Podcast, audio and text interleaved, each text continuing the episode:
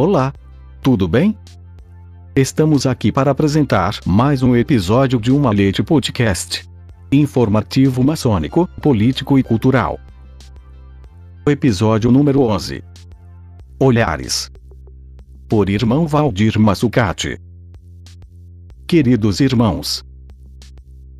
Já dizia Leonardo da Vinci, os olhos são a janela da alma. A Bíblia diz que os olhos são a candeia do corpo, e que se nossos olhos forem bons, todo o nosso corpo terá luz. Mateus 6 e 22. Na verdade, um olhar diz muitas coisas, principalmente nestes tempos de pandemia, onde precisamos usar máscaras cobrindo parte de nosso rosto, para nos proteger, deixando somente de foras nos olhos, fazendo com que ele efetivamente fique em destaque.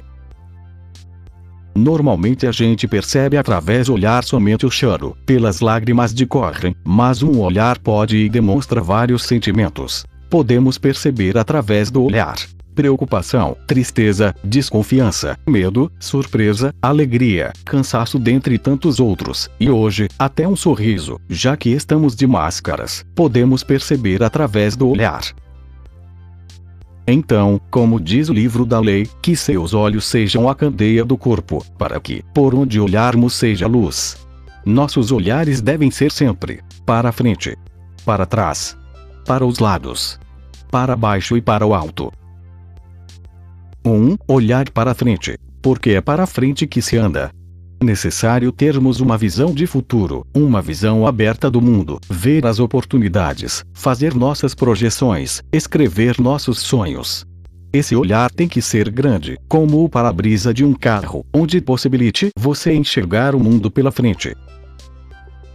2. Olhar para trás. Esse olhar, comparando com o anterior, deve ser do retrovisor do carro, ou seja, menor.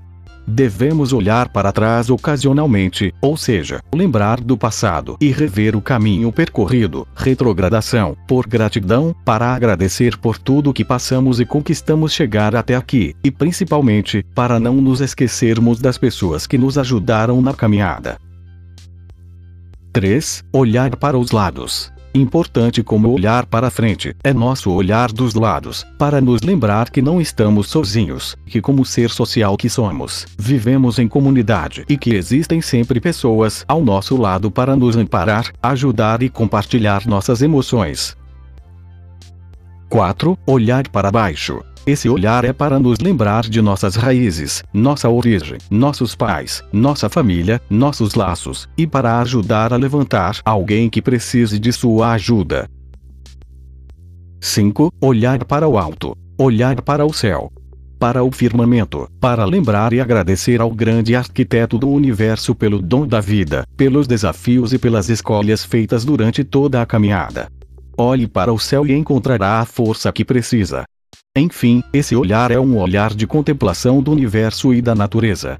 Esse olhar é efetivamente o olhar para a luz, que percorrendo o caminho da fé, da esperança e da caridade alcançaremos. Saudações fraternais.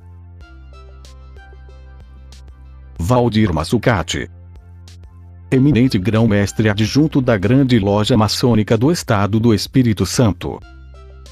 Edição: Luiz Sérgio Castro